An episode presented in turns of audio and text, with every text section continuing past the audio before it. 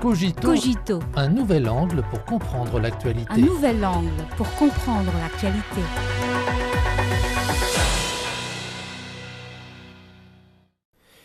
Bienvenue à Cogito. À l'occasion de la journée de la Terre, célébrée le 22 avril chaque année pour sensibiliser l'humanité à la protection de la planète, plusieurs organisations de défense de l'environnement du monde entier ont organisé des manifestations pour protester contre le projet du gouvernement japonais de rejeter en mer l'eau radioactive de Fukushima. L'annonce par le gouvernement japonais de ce projet, il y a 12 ans, a suscité des vagues d'opposition et de doutes déferlants. C'est une décision qui a été prise sans notre consentement, a dénoncé Kanzapuro Shiga, un pêcheur de la préfecture de Fukushima. Selon lui, cette décision du gouvernement japonais non seulement porte atteinte aux intérêts des populations locales, mais hautement irresponsable envers la communauté internationale. Cependant, malgré l'opposition de la communauté internationale, le gouvernement japonais est toujours obstiné à faire avancer son projet de rejet en mer. Le ministre japonais de l'économie, du commerce et de l'industrie, Yatsutoshi Nishimura, a souligné 20 avril dernier que les rejets en mer seraient lancés entre printemps et été cette année la Tokyo Electric Power Company, TEPCO, a renchéri le lendemain que le tunnel sous-marin destiné au déversement de l'eau radioactive devrait être achevé à la fin du mois de juin et que le déversement officiel pourrait débuter en juillet.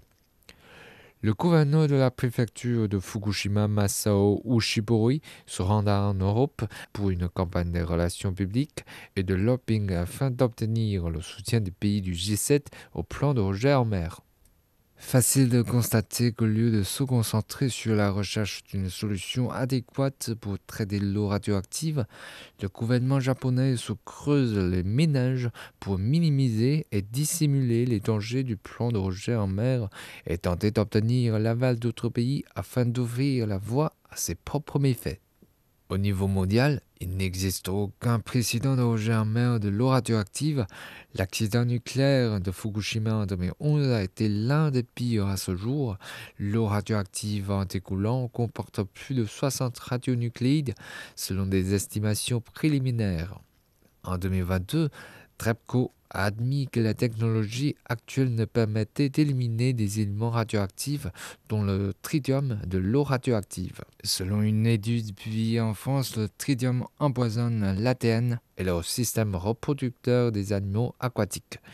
Plusieurs études ont montré qu'une fois rejetées dans la mer, ces substances radioactives contamineront l'environnement marin et s'accumuleront par conduction dans la chaîne alimentaire, ce qui finira par nuire à la santé humaine et à l'écosystème.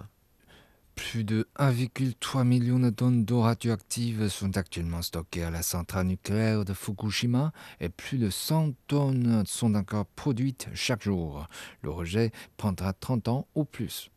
En fait, il existe d'autres solutions pour traiter cette énorme quantité d'eau radioactive, comme l'injection souterraine, l'évacuation de la vapeur, l'évacuation de l'hydrogène et l'enfouissement souterrain. Mais motivé par la perspective de faire des économies, le gouvernement japonais a choisi le rejet en mer et l'a qualifié de très sûr, un geste qui a été largement remis en question et critiqué. L'océan n'est pas une poubelle, a matelé le pêcheur japonais Haruo Ono. Si le rejet en mer est vraiment sûr, pourquoi pas rejeter de l'eau radioactive à Tokyo ou à Osaka? s'est-il interrogé avec indignation. D'autres internautes japonais ont fait part des antécédents peu reluisants du gouvernement japonais. Selon eux, à chaque fois qu'une catastrophe publique majeure s'était produite dans le passé, le gouvernement japonais avait affirmé à plusieurs reprises qu'il n'y avait pas de problème de sécurité, mais en fin de compte, c'était la population qui en souffrait. Les gens peuvent-ils encore les croire sur parole? se demande-t-il. À en croire un sondage publié le 21 avril par les médias locaux dans la préfecture de Fukushima, 93% des chefs de ville et de villages locaux interrogés ont admis que le plan de rejet en mer nuirait à la réputation locale. Toutes les parties partagent le constat que le gouvernement japonais a avancé unilatéralement le rejet en mer sans avoir épuisé tous les moyens d'élimination sûrs et sans consultation adéquate des pays voisins ce qui revient à transférer des risques imprévisibles à l'ensemble de l'humanité. La journée mondiale de la Terre de cette année est placée sous le dame Investir dans notre planète. Les Nations Unies ont publié sur leur site web un article appelant à une économie saine et durable dans le monde entier. Le rejet d'eau radioactive n'est pas une affaire privée pour le Japon, mais une affaire publique pour le développement durable de toute l'humanité. L'océan Pacifique n'est pas une décharge pour le Japon, mais une ressource publique dont dépendent de nombreux pays la partie japonaise devrait adopter une approche objective et scientifique et traiter de l'eau radioactive en toute sécurité.